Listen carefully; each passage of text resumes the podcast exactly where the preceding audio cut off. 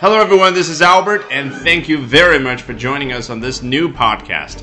Guess what I'll be talking about today? Yes, you're right. I'll be talking about Tom Cruise and his new smash hit movie Mission Impossible Fallout. 阿汤哥以及他的《碟中谍六》。大家好，今天我们和以往讲电影的时候一样，还是去看一下美国版的豆瓣，那就是 Rotten Tomatoes，所谓的烂番茄影评网站。 那这一次呢，我们选专业影评人士对于这部电影的看法。首先，我们来看一下 Chris 是怎么说的。Let's firstly take a look at what Chris from Entertainment Weekly has to say about this movie。他说：“It delivers。”记得我之前怎么跟大家说的？很多时候。短句显示出非常强大的气势，这就是如此。It delivers 啊，翻译成中文叫它做到了。这部电影，这个 deliver 为什么可以这样表示呢？你看它原先的意思是什么？我们每天都在接触啊，很多人就是快递小哥把包裹送到你的手上，这个就叫 deliver the parcel to you。那引申出去可以表示什么呢？其实我觉得啊，可以跟 promise 这个词呢。进行对比学习啊，很多时候啊，一个人跟你做出了承诺，最后这个人呢，if he delivers，如果他 delivers，那指的是什么呢？兑现了当初的承诺啊。我记得我看过一篇文章啊，说到的是无人驾驶汽车这样的一项技术啊。这个作者呢持一种批判的态度，他说：“This technology has overpromised and underdelivered。”就是。承诺的已经过了啊，就是各种吹的天花乱坠，然后呢，under delivered，真的要到他去做去旅行的时候呢，却做的非常的少，能够做到的非常的少。好，所以 it delivers 能够体会出那种气势了吗？在各种海报当中、预告片当中，各种各样的宣传，诶，大家的兴趣吊了起来，结果看完之后一点儿都不失望，这个就叫 it delivers。来看 Chris 接着怎么说。More than that, it's become the rare franchise that seems to just get better, twistier, and more deliriously fun with each installment. 这里有两个和电影相关的词非常关键，第一个是 franchise，第二个是 installment。 什么叫 franchise 啊？你如果看过《大创业家》这部描述当年麦当劳创始人 Ray Kroc 故事的电影，你就明白啊，就是加盟的意思。比如说麦当劳，哎，一家店要加盟进来，要交加盟费，然后还有提成，这个叫 the franchise model。那关键谈到电影的时候，指的是什么呢？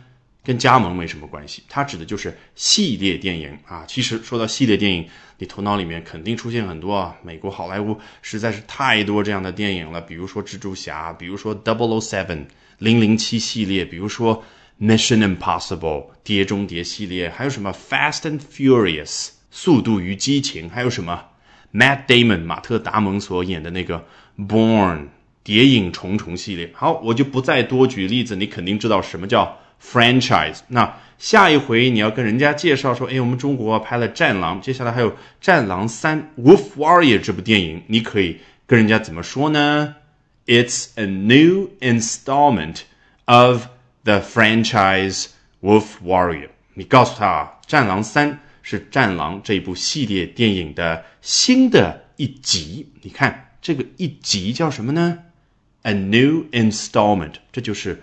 我刚刚所说的第二个重要的词，installment 这个词在财务上来讲，你知道指的是什么意思吗？啊，我们很多人一下子大手大脚啊，花了好多钱之后呢，那信用卡要怎么样分期付款？所有的分期付款的那些款加在一起叫 installments，复数形式。那把你一个月当中付的那一笔拎出来，就叫 an installment。所以同理啊，在一个 franchise 系列电影当中抽出一部的话，当然就是 an installment。好，理解了这两个词之后，我们再来看这句话，more than that 就强调什么啊？不光是这部电影能够 delivers，我要说更重要的东西，it's become the rare franchise，它已经成为了稀有的、比较少的系列电影。哎。什么样的系列电影呢？你觉得怎么样？根据语感也知道，它下面要补充描述啊。That seems to just get better, twistier, and more deliriously fun 啊，果然他用了三个形容词去形容了一下啊，说这样的一部系列电影呢，似乎变得更加的好，更加的怎么样？叫 twistier，它的原型是什么？twisty，twist 就是表示一个弯弯曲曲的一个名词，那 twisty 表示弯弯曲曲的，那用在电影上，你觉得什么？就是情节曲折的呗。第三个形容词什么呢？fun。我记得之前把它和 funny 做过比较啊。You are such a funny person。你是如此搞笑的一个人，就表示这个人呢很幽默，无论是语言还是他的表情，还是他的肢体动作，对不对？那如果说 This is a fun movie，这是一部 fun 的电影，这个 fun 什么意思呢？指的是让人感觉愉快的电影。所以发现没有，fun 和 funny。完全不一样的意思。好，人家光说 fun 还不够，前面还加一下嘛，加强一下那种程度。deliriously 这个 delirious 如果用来形容人的话，指的是一个人处于极度兴奋的状态。所以 deliriously，你觉得那种加强的感觉出来了没有？当然就出来了。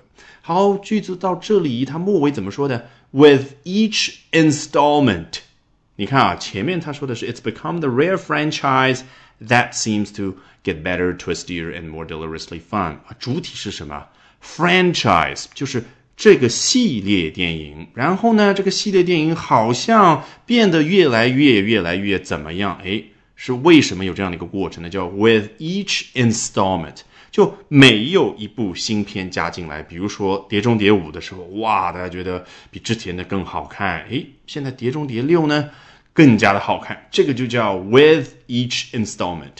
好，我们接着来看来自于新闻周刊的 Andrew 他是怎么说的：Mission Impossible Fallout is an unrelentingly consistent action movie with not a single sequence wasted before the next big stunt。啊，比刚刚那要简单多了。 首先，Mission Impossible Fallout 就是这一次这部电影的英文全称啊。这部电影怎么样呢？Is an unrelentingly consistent action movie。首先，《碟中谍》这样的电影可以称作是。action movie 啊，动作片。那它形容它是 consistent 啊，一致性的，指的是什么？